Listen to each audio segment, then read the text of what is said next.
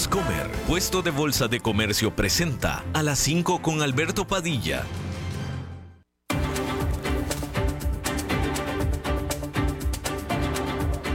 Inicia a las 5 con Alberto Padilla. Un programa diseñado con el objetivo de llevarte diariamente un tema de actualidad, acompañado siempre de reconocidos editorialistas, de lunes a viernes a las 5 de la tarde por CRC 89.1 Radio, a las 5 con Alberto Padilla. Hola, ¿qué tal? Saludos, bienvenidos a esta emisión de A las 5 con su servidor Alberto Padilla. Muchísimas gracias por estarnos acompañando. Gracias por estar ahí. Le mando cálidos saludos desde la señal y las instalaciones de CRC 89.1 Radio en San José, Costa Rica, desde donde estamos transmitiendo hasta el punto en el tiempo y en el espacio en el que usted nos está escuchando, porque estamos saliendo en diferentes vías simultáneamente, por ejemplo en Facebook Live, en la página de este programa a las 5 con Alberto Padilla. Estamos también disponibles en el canal de YouTube de este programa. Estamos en podcast, en las principales más importantes plataformas para ello. Spotify, Apple Podcast, Google Podcast y otras cinco importantes más. Aquí en Costa Rica, este programa que sale en vivo en este momento a las 5 de la tarde se repite todos los días a las 10 eh, de la noche aquí en CRC 89.1. Eh, déjeme le digo que también estamos disponibles en el mercado de Costa Rica en televisión, en los canales Televisión Abierta, en CRC TV, canales 49.1 y 19.1 de Televisión Abierta, le decía. También estamos en Liberty, canal 549, en canal 54 Plus TV y canal 63 Cablevisión de Occidente, esto para el mercado de Costa Rica. En esta ocasión me acompaña al otro lado de los cristales, tratando de controlar los incontrolables, el señor David Guerrero y la producción general de este programa, siempre poderosa, desde Bogotá, Colombia, a cargo del señor Mauricio Sandoval. De una vez le deseo, si usted está celebrando desde ya la Semana Santa, bueno, pues que tenga una muy feliz Semana Santa. Y esta es vacación desde cualquier punto de vista, porque si usted se queda en su ciudad, si me está escuchando en una ciudad grande, lo más seguro es que esta ciudad se vacíe en Semana Santa, con lo cual ya en sí es una vacación. Y si se va de viaje, sale, pues también es vacación. Así es que de cualquier manera, que la pase muy bien. Aquí vamos a estar transmitiendo el programa hasta el miércoles. Tomaremos los días santos, como dice la Biblia, y el lunes también porque es feriado en Costa Rica, pero bueno, eso lo vemos después. Hay que comenzar diciéndole acerca de que, eh, déjeme, le comento. Bueno, la noticia de la semana, por supuesto, es eh, el asunto del expresidente Donald Trump, el cual eh, ya llegó, ya viajó a Nueva York, porque él, siendo de Nueva York, no vive en Nueva York, vive en Florida, pero este día ya se trasladó a Nueva York para prepararse, para entregarse a las autoridades el día de mañana, como se había anunciado la semana pasada. Ante esto, el alcalde de la ciudad de Nueva York, Eric Adams, advirtió a aquellos que se están congregando en la Gran Manzana para protestar en contra de lo que será el arresto de Donald Trump a que se porten en su mejor comportamiento, fue lo que dijo el alcalde, mientras que visitan su ciudad. Si vienen aquí, compórtense en su mejor comportamiento. Entre, bueno, pues una serie de notables va a estar ahí eh, apoyando a Donald Trump. Eh, van a hacer un rally, van a hacer una manifestación. Eh, y bueno, lo que va a suceder este martes es que, o sea, están haciendo demasiado show. No, no es que Donald Trump va a entrar a la cárcel, no, para nada. Simplemente se le va a informar de lo que se le acusa, se nos va a informar a nosotros de lo que se les acusa, porque hay que recordar, no sabemos cuáles son las acusaciones. Sabemos de lo que se trata, sabemos el entorno en el que se da, pero no sabemos exactamente de qué se le está acusando. No sabemos. Tiene que ver con el caso de que le dieron la plata a la artista, a la actriz pornográfica, bla, bla, bla, con la cual Donald Trump tuvo relaciones sexuales, etcétera, etcétera. Pero pues esa es la parte sensacionalista. Dentro de todo eso hubo un acto criminal que no sabemos exactamente cuál es pero que en teoría tiene que ser lo suficientemente sólido como para que un jurado independiente, que le llaman un gran jurado independiente, de 24 personas eh, aleatorias, ¿sí? 24 personas aleatorias, al menos el 50% de ellas, no sabemos cuántos, pero tuvo que haber sido al menos el 50, determinó que las evidencias que les presentó el fiscal de Nueva York son o fueron lo suficientemente sólidas y claras como para recomendar que se le acusara criminalmente. ¿Ok? Y debemos pensar, por cierto, debemos pensar que en teoría, al menos un 50, por no decir que un 40%, o mejor dicho, un 40, por no decir que un 50%, de estos miembros del jurado deben ser trompistas, ¿eh? Digo, porque son 24 personas elegidas al azar. ¿Sí? Entonces, eh, bueno, pues casi el 50% de la gente votó por Trump, debemos pensar que este jurado debe estar compuesto por trompistas también. Mínimo 40-50%. Y ellos, el jurado en general, votó de acuerdo a lo que se les presentó de evidencias, recomendó levantarle un cargo criminal a Donald Trump. Pero no sabemos cuál es.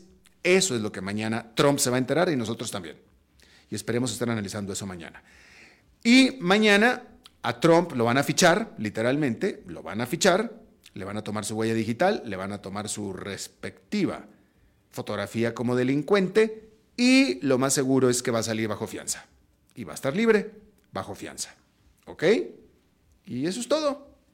Y se va a poner una fecha para un juicio y después se va a determinar si un jurado o un juez es el que va a determinar. En este momento todavía un juez puede eh, eh, cancelar el caso por completo. O sea, cualquier cosa puede suceder, ¿no? Pero no lo van a meter a la cárcel, esa parte ya se sabe. Eso no. Y después de esto hay que esperar a que se resuelvan los otros casos criminales que tiene, porque tiene varios. ¿Ok? Bueno, ahí lo tiene usted. Bueno, no sé si usted se enteró que en la noche de este domingo a lunes, aquí en nuestro continente, día lunes en San Petersburgo, Rusia, hubo una explosión. Hubo una explosión en un café. Y en esta fue asesinado un bloguero. Y era un bloguero militar o bloguero eh, pro militar ruso. ¿Sí? Eh, muy famoso. Este bloguero que se llamaba, cuando menos en su, no, sabemos si sea su nombre real, pero su nombre de blog era Vladlen Tatarsky. Y esta explosión lo mató a él en este café en el cual había sido invitado para un evento en el cual él iba a hablar. Y le explotó una bomba hiriendo a muchos de los que estaban ahí para escucharlo, 30 personas. Y bueno, los investigadores rusos liberaron videos, seguramente se asume que habrán sido bajo mínimo coerción, si no es que tortura, mostrando a una mujer de 26 años de edad de nombre Daria Trepova, admitiendo haber dejado una bomba escondida en este café de San Petersburgo. Aunque aparentemente ella dice que no sabía que era una bomba. Esta, como le dije, mató a este bloguero, hirió a 30 personas, destruyó el café y eh,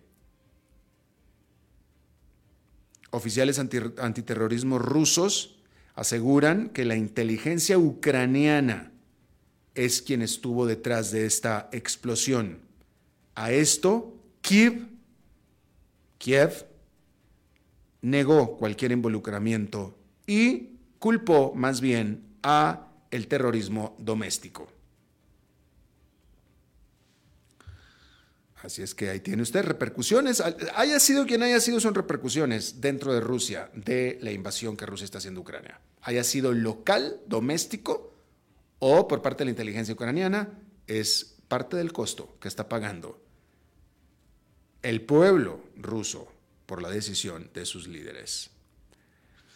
Y bien, en otro conflicto geopolítico también hay que decir que el líder de la Casa de Representantes de los Estados Unidos, Kevin McCarthy, se reunirá, confirmado, con la presidente de Taiwán, Tsai Ing-wen, en California este miércoles, a pesar de la promesa de China de que si esto sucede, harán una, eh, eh, una respuesta férrea darán una respuesta férrea. Usted sabe que China reclama a Taiwán como propia, Taiwán siendo en este momento una isla-nación autogobernada y democrática, pero que China considera como una provincia renegada y parte de su territorio. Esta reunión del miércoles, por supuesto, que no va a ser más que agravar las ya de por sí bastante frágiles tensiones chino-estadounidenses. Hay que decir que el que fuera presidente de Kosovo, Hashim Tashi, se declaró no culpable de los cargos de crímenes de guerra y crímenes en contra de la humanidad en su juicio ante un tribunal especial en La Haya. Estos cargos, los cuales incluyen asesinato y desaparición forzada, datan de cuando Kosovo estaba peleando por su independencia de Serbia en 1998-99. Miles de personas en Kosovo salieron a las calles este domingo para apoyar a Chasi. La NASA reveló, presentó a los cuatro astronautas que darán vueltas alrededor de la Luna en el 2024. Esta tripulación incluye a la primera mujer, al primer hombre negro y al primer astronauta canadiense en una misión lunar y será la primera misión en volar cerca de la Luna en más de 50 años. La NASA, que es la Agencia Espacial de los Estados Unidos, intentará llegar a la Luna y aterrizar en la Luna en otro vuelo separado en una expedición posterior. Y tiene el objetivo de establecer presencia de largo plazo en la Luna y también eventualmente en Marte.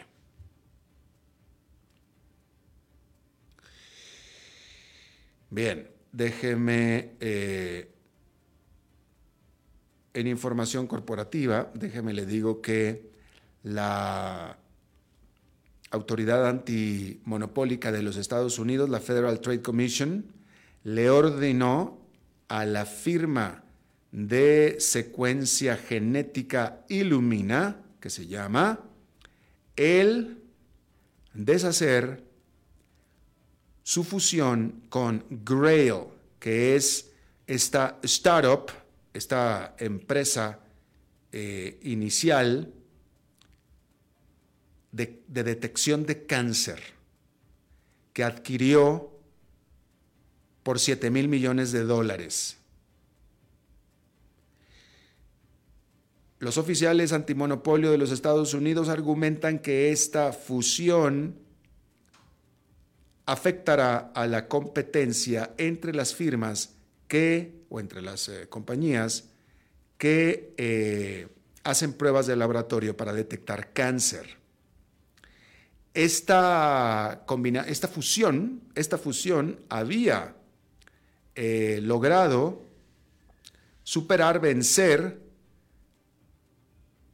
la determinación de un juez a favor de Ilumina.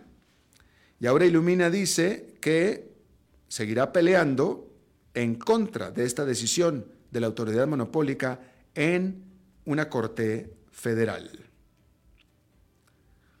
Bueno, pues ahí está usted.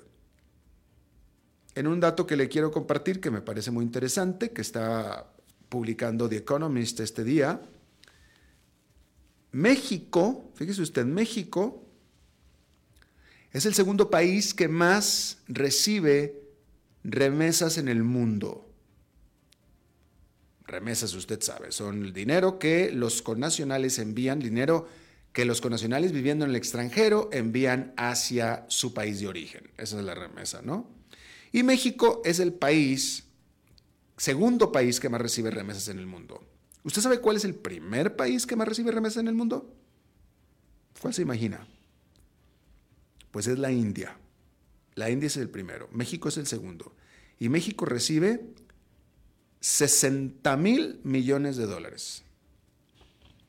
60 mil millones de dólares, que es una de las principales eh, exportaciones en México. Una de las principales. Eh, México todavía tiene grandes fuentes de, de exportación, pero 60 mil millones de dólares definitivamente es una de las principales. En el caso de algunos países de Centroamérica, concretamente los del Triángulo Norte, es decir, El Salvador, Guatemala, Honduras, probablemente Nicaragua también, seguramente Nicaragua, las remesas son la principal fuente de dólares para estos países. En lo que es este, a mí me parece una, una ironía trágica, digo, la verdad que es una ironía trágica. Incluso en el caso de México, con todo y que los 60 mil millones de dólares no es la principal fuente de, eh, de, dólares de México, debe ser como la tercera o cuarta, porque México exporta más, o sea, las fuentes de dólares de México son manufacturas, exportaciones, pues, después turismo, después petróleo y en cuarto lugar deben ser remesas. Sin embargo, pues, es cuarto lugar, es una gran, gran, gran fuente de dólares. Y en los países de Centroamérica es la principal. Y en la India también tiene que estar por ahí dentro, las principales. Y el punto que yo le quería hacer, y esta es una reflexión, pero es una eh, eh, macabra ironía, porque eh, el grueso de estas remesas, como usted bien sabe, es por parte de gente que sale desesperada de su país de origen, salen desesperadas. Por situación económica, en muchos casos también de violencia, pero típicamente es por falta de oportunidades y por situación económica y salen desesperados, obviamente. Pues yo se lo digo, yo que soy inmigrante, yo que soy inmigrante varias veces, yo se lo digo, originalmente nadie quiere tener que salir de su hogar, de su casa, de su sierra. Nadie quiere tener que. El problema es que tienes que, pero nadie quiere tener que realmente. Y es muy difícil ser, inmigrante. Y mire que se lo estoy diciendo yo, que yo fui inmigrante francamente de lujo. Yo jamás me voy a comparar con los sufrimientos eh, y vejaciones y todo lo que sufren los migrantes de los que aquí estamos hablando. O sea, jamás, jamás me voy a comparar nunca. Y aún así yo le digo, no es fácil ser migrante. Pero bueno, eh, volviendo al tema de la reflexión, le decía yo que estas gentes, el grueso de estas gentes, salen porque no tienen otra opción, salen, literalmente salen expulsados de sus países, los corren. El país los está corriendo, los corre, literalmente, los desecha, los corre, vete. Sobre todo vete porque aquí no hay nada para ti y no tenemos nada para, ti. y se tienen que ir. Y qué ironía que son ellos, ellos los que desde fuera terminan manteniendo al país.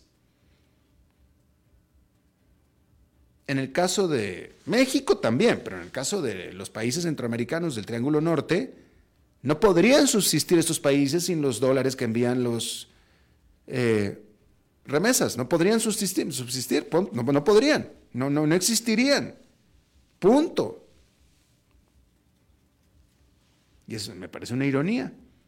Aquí no te quiero, pero vete para allá porque allá sí me te necesito allá. es un producto de exportación al final, ¿no? la mano de obra, eh, la persona. Pero en fin, ahí lo tiene usted. Bien, hay que decir que allá en Nueva York empezó un nuevo trimestre, empezó un nuevo mes y empezó un nuevo trimestre. Hay que decir que eh, este empezó con resultados pues mixtos porque el índice industrial Dow Jones quedó con una ganancia de 0,98%, el Standard Poor's 500 quedó con un avance de 0,37% y el Nasdaq Composite quedó con una caída de 0,27%. Quiero nada más repasar algo de lo que el viernes habló aquí Oscar Gutiérrez. Déjeme le digo que eh, definitivamente lo que va de este 2022, el primer trimestre fue volátil, definitivamente, hay que decir eso. Hay que decir que eh, quise decir el 2023. ¿Dije 2023? Bueno, eso es lo que quise decir, el primer trimestre del 2023. Eh, y bueno, al final, increíblemente, las acciones en general terminaron con ganancias el primer trimestre, a pesar de las malas noticias que se han dado en todo este primer trimestre o en lo que va del año. ¿Sí?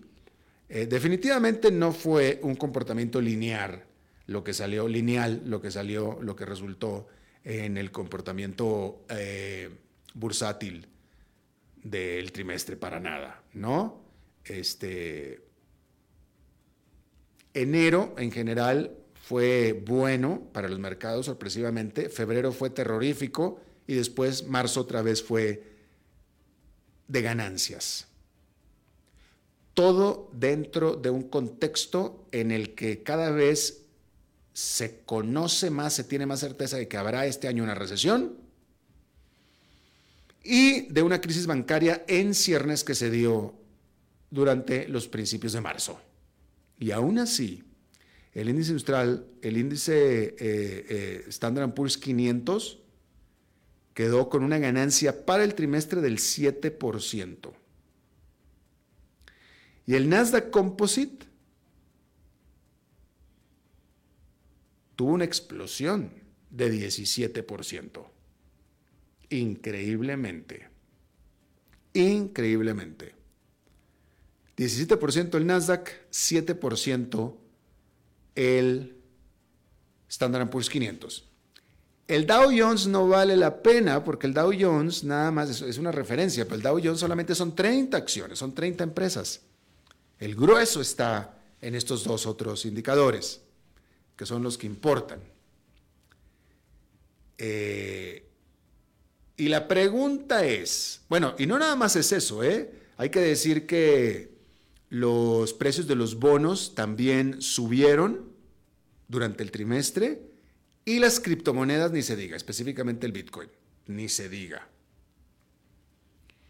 Y yo le pregunto a usted, ¿es este.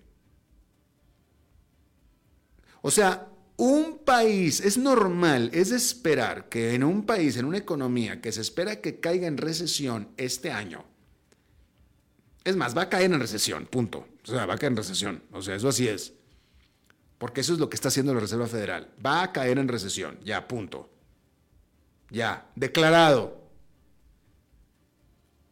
Un país que va a caer en recesión, su bolsa de valores crece un 17% en los primeros tres meses del año en el que va a caer en recesión. Ese es el comportamiento normal, animoso, energético, de confianza, durante un trimestre en el que hubo una crisis bancaria, la cual todavía no se resuelve del todo, con una inflación tres veces arriba del objetivo del Banco Central ¿Ese es el ambiente en el que debería de prosperar el mercado de valores en una economía? Y la respuesta es en no, no es. Pero sin embargo está haciendo. Y bueno, lo que le quiero tratar de decir es que, o sea, tarde o temprano este mercado va a entrar en la realidad en la que está envuelta porque ahorita no está aceptando la realidad, no está aceptando la realidad este mercado. Y eventualmente lo tendrá que hacer. Porque con todos los elementos que le estoy diciendo era para que hubiera caídas importantes, muy importantes, las cuales no se han dado realmente, todavía, evidentemente, lo estamos viendo, pero las tendrá que haber las tendrá que haber y cuando sea va a doler y va a doler mucho. Bueno, esa es una. Otra, eh, ¿cuál es el problema de ser Tesla? El problema de ser Tesla y de que te haya fundado Elon Musk es de que todo mundo, o sea, e-, eres prácticamente una celebridad y todo mundo está encima de ti viendo hasta tu último movimiento. Es el problema de ser Tesla. Si no eres Tesla, entonces eres Volkswagen, eres Toyota, eres Renault, eres Ford, eres General Motors y casi nadie se fija en ti. Pero si eres Tesla, todo mundo está fijándose en ti. Lo mismo que si fueras Apple. Bueno, hay que decir que Tesla entonces reportó un aumento bastante modesto en sus ventas, de solamente el 4% en el primer trimestre comparado con el último trimestre del año pasado, a pesar, y esto es importante, solamente subieron en este trimestre 4% con respecto al trimestre anterior, a pesar de que hubo en este trimestre un fuerte recorte de precios de los automóviles, los más baratos, de Tesla, precisamente para hacer aumentar las ventas. Entonces, si tú eres una tienda de lo que sea, no importa, y haces una gran remate, haces una gran venta, no, no voy a decir que una liquidación, pero haces una buena, una gran venta, reduces tus precios y los promocionas tus precios eh, eh, eh, reducidos. Y tus ventas solamente aumentaron 4% con respecto al periodo en el que no tenías esos descuentos, pues tienes un problema, ¿estás de acuerdo? Porque si no hubieras hecho ese recorte de precios, quién sabe qué hubieras vendido. Porque con ese recorte de precios nada más vendiste 4%, más. ¿Sí? No solamente eso, este primer trimestre del año fue el cuarto trimestre consecutivo para Tesla en el que produjo esta empresa más vehículos que los que entregó a sus clientes.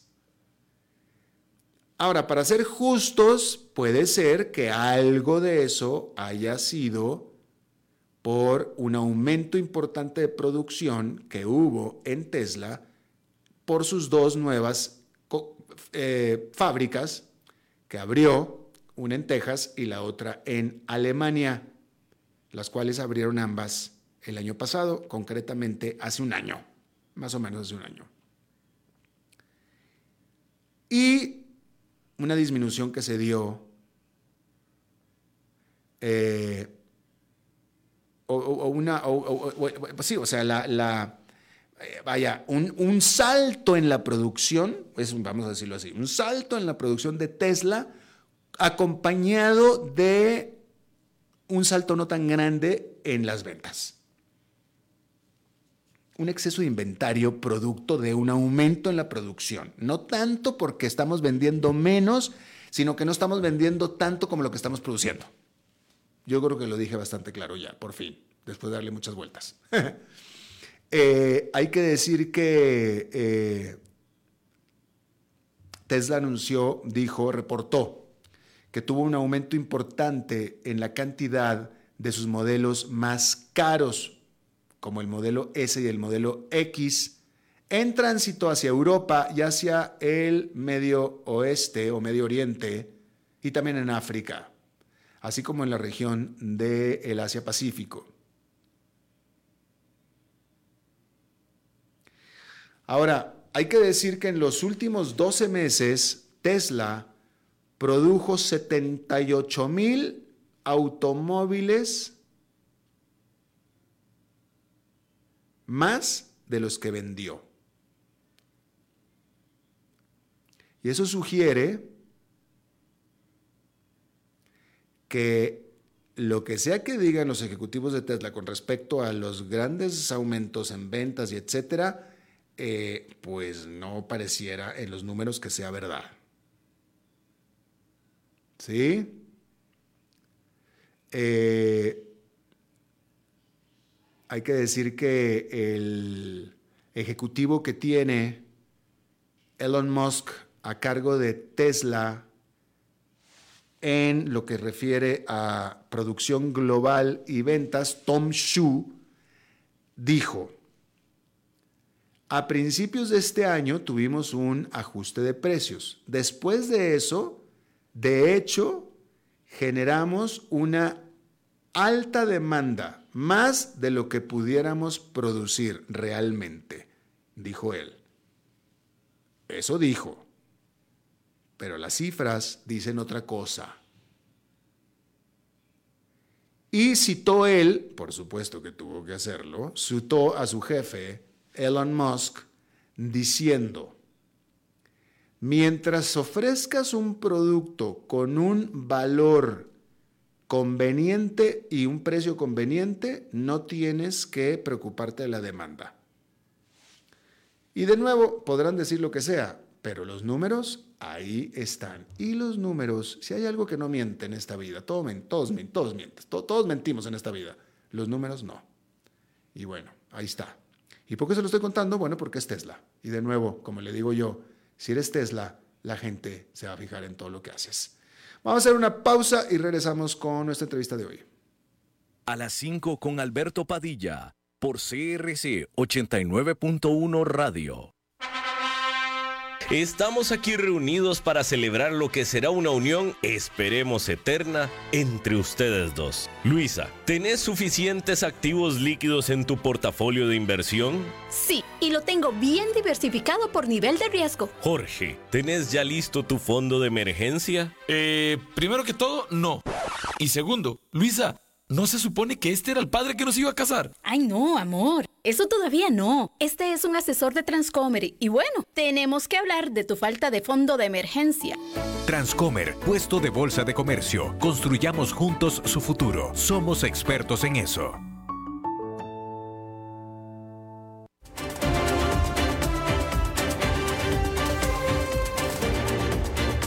Seguimos escuchando a las 5 con Alberto Padilla.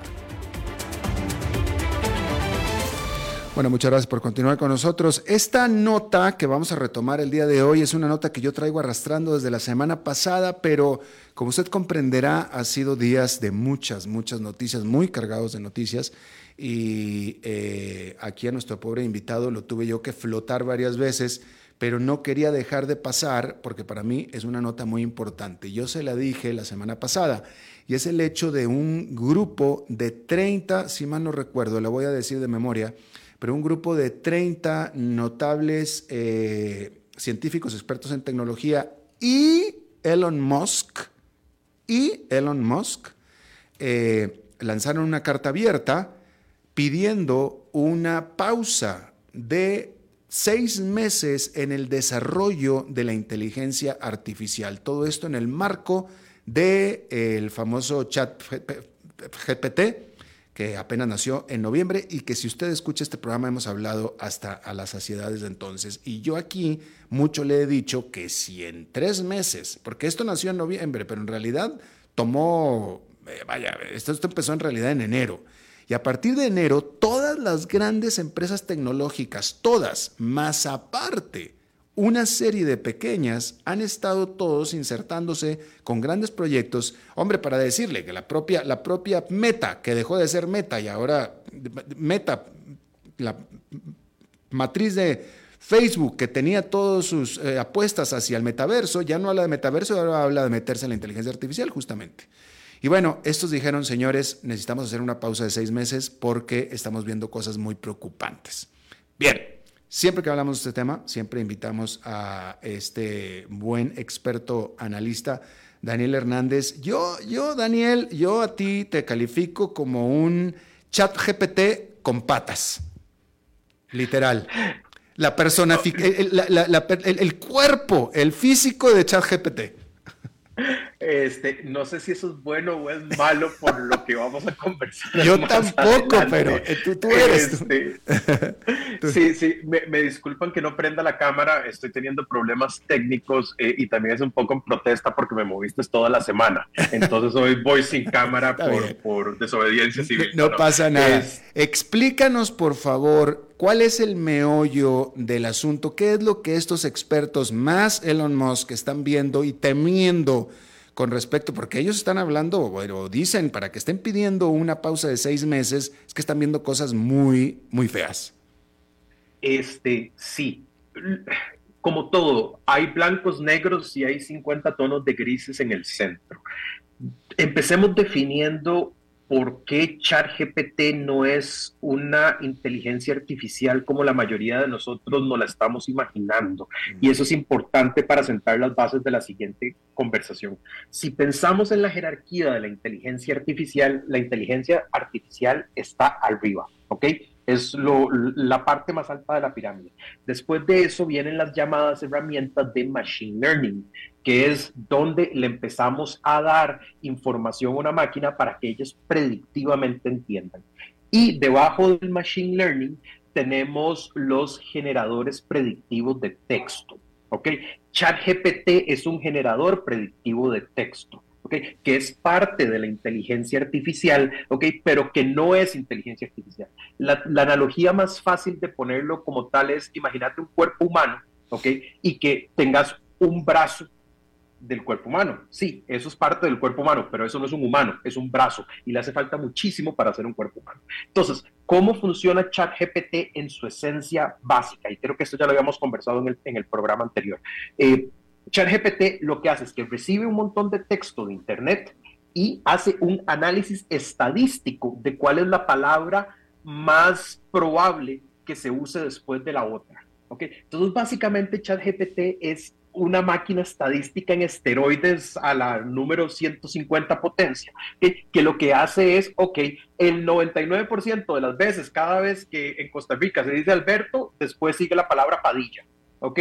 Y después de que se dice Alberto Padilla, el 99.7% de las veces se menciona radio y así sucesivamente. Entonces, así es como él construye, eh, o como los, los generadores predictivos de texto construyen lo que está haciendo ChatGPT.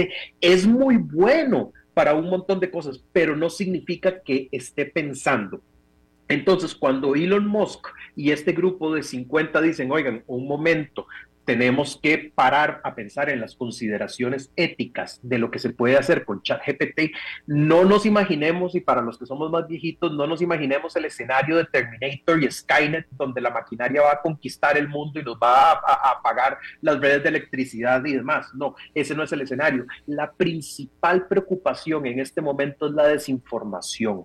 ¿Ok? Y ese es eh, eh, eh, el peor, digamos, escenario que estamos viendo, que un generador predictivo de texto de esto tiene la capacidad de inundar el Internet con un montón de, información que no es cierta o inclusive, aunque no estén buscando dar desinformación, puede dar información incorrecta. Entonces, esa es la principal consideración ética que se tiene en este momento. ¿Cómo batallamos contra un super troll universal en manos de una persona que no está eh, en manos de personas que lo quieren utilizar así? ChatGPT se puede engañar, ChatGPT todavía eh, comete errores este, eh, tontos. Si, por ejemplo, uno le puede si uno le pregunta a ChatGPT, y este es un ejemplo que, que ha dado muchas vueltas, es, por favor, ¿me podés decir el género de la próxima presidenta de Estados Unidos? ChatGPT ha respondido, no te lo puedo decir.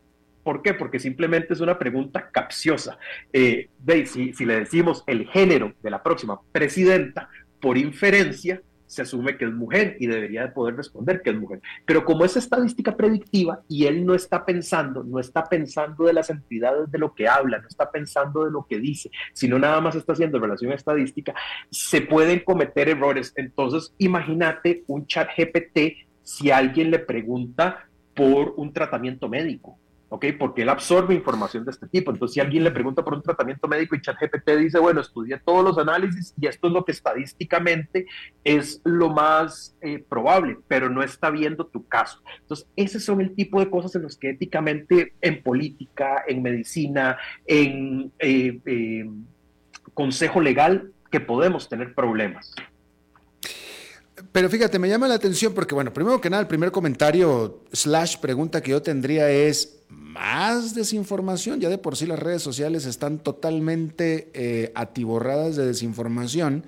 Todavía más desinformación, eh, eh, pues suena pasmoso, ¿no? Pero déjame te pregunto, Daniel, con todo lo que ha avanzado, o sea, de nuevo, este asunto del chat GPT empezó en enero. Empezó en enero, apenas estamos en los primeros días de abril. No es de. Y o sea, eh, tú, tú, ya fuiste bastante elocuente, bastante claro con lo que hace y no hace el ChatGPT, pero como yo lo he dicho en este programa, de aquí al próximo noviembre vamos a estar hablando de cosas totalmente diferentes con estos, vaya, cada mes que pasa, cada semana que pasa, están haciendo eh, eh, eh, avances cuánticos en este asunto.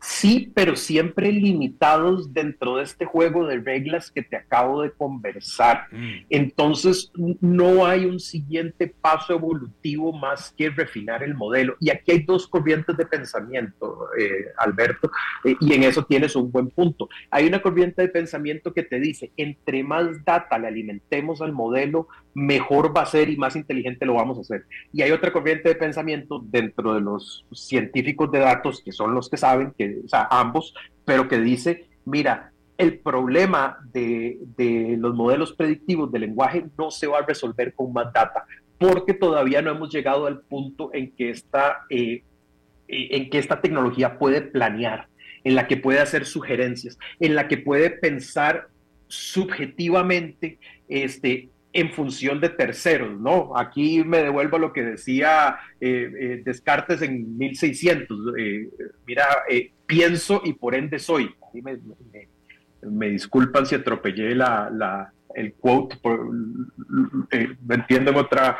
eres, eres, eres te, te puedes equivocar. Gracias. Y por eso te decía al inicio de la entrevista, mira, no sé si es bueno o es malo lo que me están diciendo. Ya, ya vamos entendiendo, ¿no? Entonces, como, como, como decía Descartes, al, final del día pienso y por ende soy. ChatGPT no piensa y por ende todavía no es y por ende todavía le cuesta seguir con ese siguiente paso evolutivo. Ahora, en función de eh, lo que tú dices, de más desinformación, ¿cómo funcionan los algoritmos de los buscadores. Los algoritmos de los buscadores funcionan por relevancia, ¿ok? ¿Qué tan relevante es? ¿Qué tantos clics estoy jalando? ¿Cuánta gente está trayendo? Pero también funcionan por eh, conexiones. Si el sitio web de mi empresa hace referencia al sitio web del el programa de Alberto, que hace referencia también a otro sitio web y vamos generando como estas redes, los buscadores dicen, ah, esto es alguien que primero la gente le da mucho clic y segundo, que entre muchos sitios se apuntan hacia sí mismos. Ahora imagínate estas capacidades de ChatGPT. Con ChatGPT que puedo estar montando cantidad infinita de sitios web, que puedo estar, que ya genera código por sí solo, que ya hace este montón de cosas. Entonces, imagínate esta herramienta de desinformación en, manos de Vladimir Putin, ¿ok? Donde dice, claro, en Rusia, este, la guerra de Ucrania fue por el régimen nazi que había en Ucrania, ¿ok? Entonces ahora imagínate 100 millones de sitios web diciendo lo mismo con una narrativa súper completa a nivel de, un graduado de universidad. Entonces ahí es donde se vuelve un problema, no porque exista la desinformación, sino por la escala que puede tomar la desinformación. Ahora, los críticos, que ya sabes que los hay muchos, luego, luego anotaron y apuntaron, éjele. Esos 30, que creo que eran 30, no me acuerdo, pero creo que eran 30, esos 30 más Elon Musk, resulta que casi todos trabajan para una fundación que Elon Musk financia. Sí, totalmente de acuerdo. Y, ese es, y esa es la segunda arista que tenemos que tener en esta conversación. Los que, el que gane la carrera de inteligencia artificial eh, rápidamente este es un mercado que el ganador se lleva todo en general. Eh, pensá como Google en el 2000, que ganó la carrera de los buscadores y fue dominante durante los próximos 20 años sin que nadie se le acercara. Bueno, estamos en un punto muy parecido. Entonces, evidentemente, Elon Musk, que está metido con Tesla, que Tesla al final del día es una compañía de inteligencia artificial maquillada de una manufacturadora de carros, porque verdaderamente eso es lo que son. Eh, eh, los carros son solo el mecanismo de entrega de su inteligencia artificial, este, tiene incentivos muy claros y muy puntuales de por qué esto no se debería de hacer tan rápido y están pidiendo esta pseudo tregua. Ahora, mientras exista capitalismo, van a seguir existiendo este tipo de conversaciones y al final, si no hay una regulación de gobierno que pida esta tregua de seis meses, no va a suceder. Entonces también podríamos entender cómo desde una perspectiva de negocio, hace sentido que le pongamos una pausa a algo que ya no es mío. ¿ok? Porque acordate que al final del día eh, Microsoft compró OpenAI, entonces ya Elon Musk no tiene cómo beneficiarse de forma directa. Ahora, el otro grupo de los 30 son personas muy reputables, son académicos, de buenas universidades, son personas que trabajan en el estudio de inteligencia artificial, son algunos empresarios, pero al final estás eh, eh, batallando como esa gente que al, inicio de los 1900 decía que la electricidad nos iba a matar a todos cuando electrificaron las ciudades y que eso iba a generar que las ciudades se descompusieran y todo lo demás. Eh, estás ya batallando contra, contra el futuro, contra algo que ya llegó, que, que no vamos a poder parar. Esto ya, ya está aquí. Y, y, no es contenible.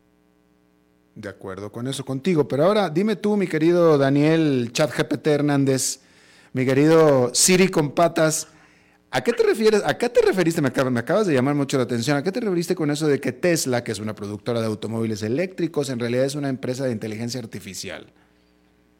Ok. Esto es una apreciación muy personal. Ah, esa es la parte que, yo quería que aclararas primero.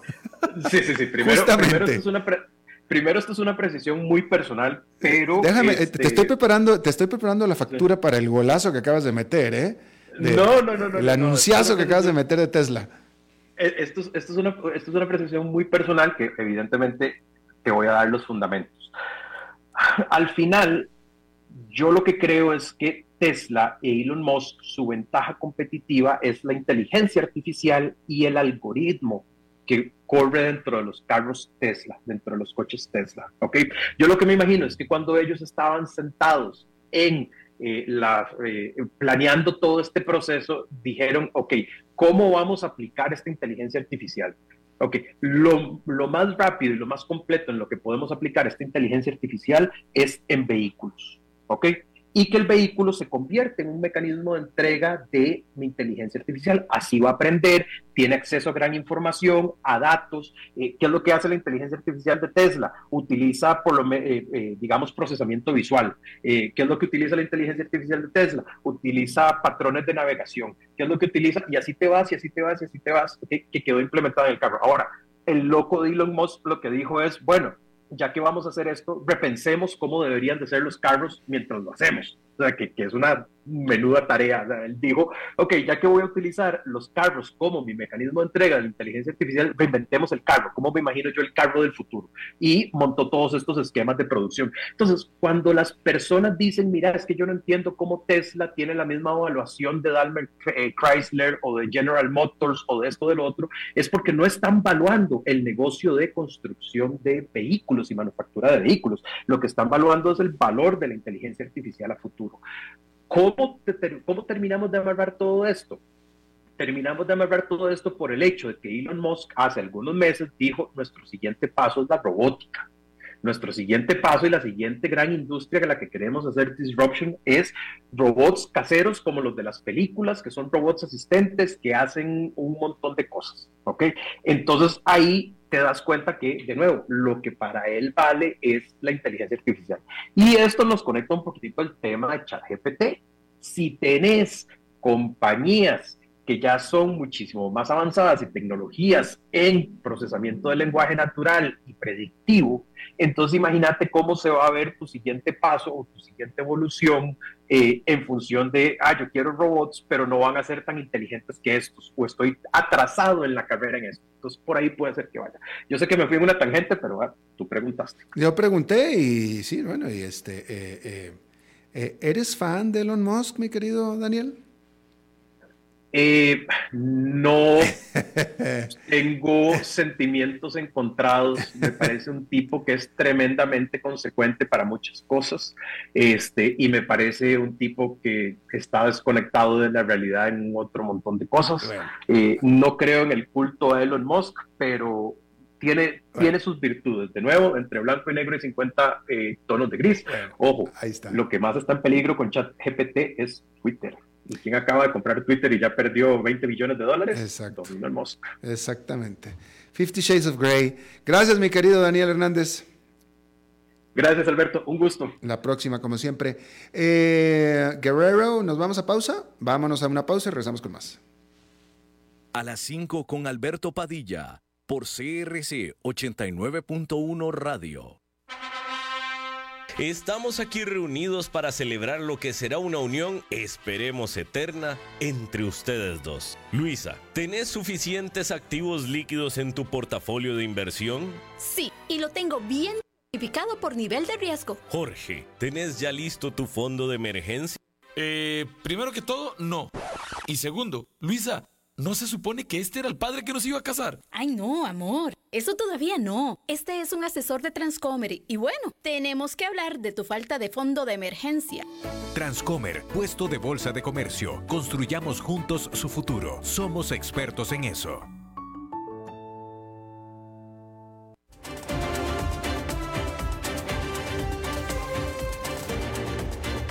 Seguimos escuchando a las 5 con Alberto Padilla. Bueno, y como cada lunes cerramos el día hablando de bienes raíces con el experto en la materia, Eugenio Díaz. Eugenio, ¿cómo estás? Hola Alberto, muy buenas tardes. Saludos a ti y a todo tu auditorio. Hoy lunes de Semana Santa. Saludos para ti. Gracias Alberto. Y bueno, el día de hoy en el tema del mercado inmobiliario y de los bienes raíces, les quiero comentar, estimados radioescuchas, que y aprovechando la, el día, la ocasión de que muchos eh, costarricenses han salido a las playas, salen de vacaciones, etcétera, quiero hablar de ese tema porque les quiero decir que cada día están llegando más extranjeros a comprar eh, terrenos, apartamentos y vivienda en las playas de Costa Rica. Y es que el mercado de Costa Rica se ha posicionado verdaderamente bien a nivel Latinoamérica para los extranjeros que buscan un lugar de retiro, es decir, un lugar donde venir a pasar el tiempo de invierno en sus países, han logrado que Costa Rica se haya podido eh, posicionar con la preferencia de ellos como un mercado ideal para que vengan estas personas jubilados, eh, retirados, la famosa generación de los baby boomers, que ahora están llegando cada vez más al país. ¿Y qué hacen estas personas, Alberto? Llegan a las playas casi siempre, los que llegan a invertir, llegan a las playas del Pacífico.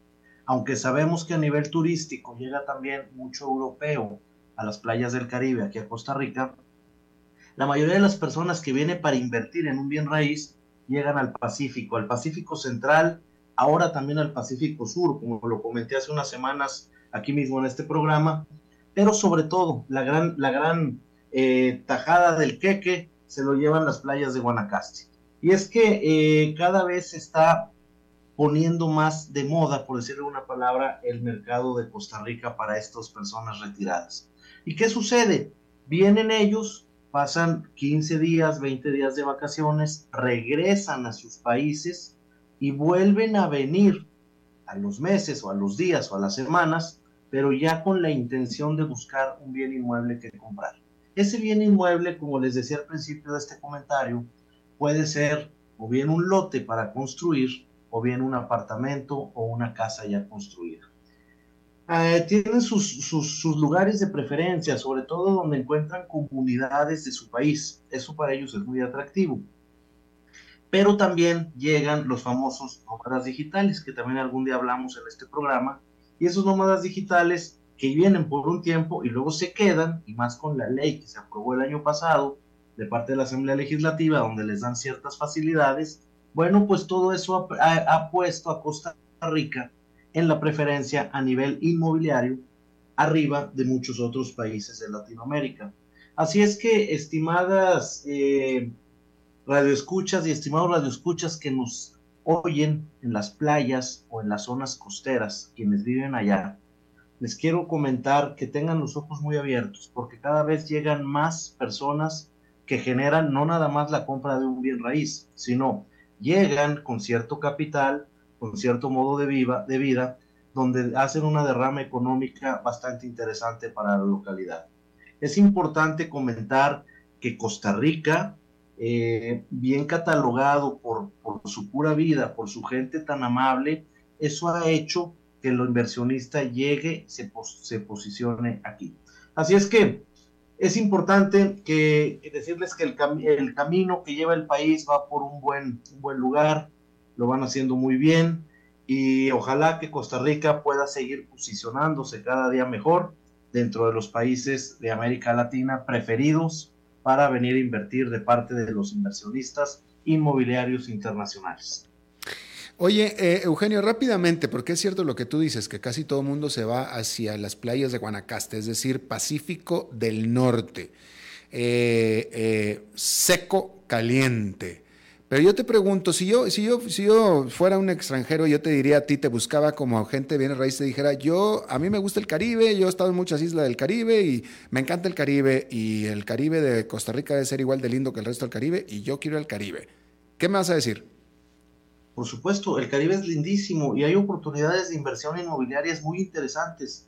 Eh, el tema es que muchos extranjeros que prefieren el Pacífico, no es porque sea más bonito, porque les guste más, sino tal vez está un poco más desarrollado a nivel infraestructura inmobiliaria del lado del Pacífico que del Caribe. No puedo generalizar naturalmente, sin embargo, en la gran mayoría de playas sí hay más infraestructura, tanto hotelera como restaurantes, como apartamentos privados o apartamentos de la iniciativa privada, casas, etcétera, del lado del Pacífico y eso les llama más la atención porque tienen más de dónde escoger.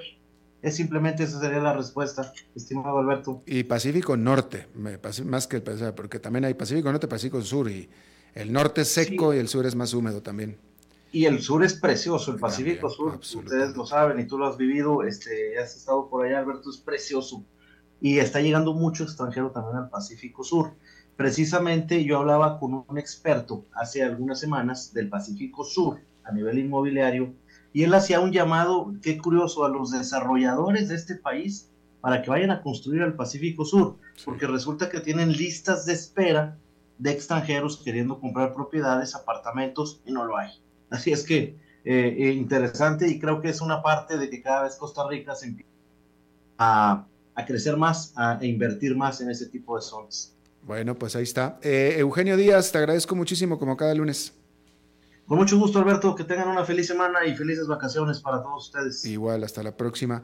Bueno, eso es todo lo que tenemos por esta emisión de A las 5 con su servidor Alberto Padilla. Muchísimas gracias por habernos acompañado. Espero que termine su día en buena nota, en buen tono. Y nosotros nos reencontramos en 23, en 23 horas. Que la pase muy bien.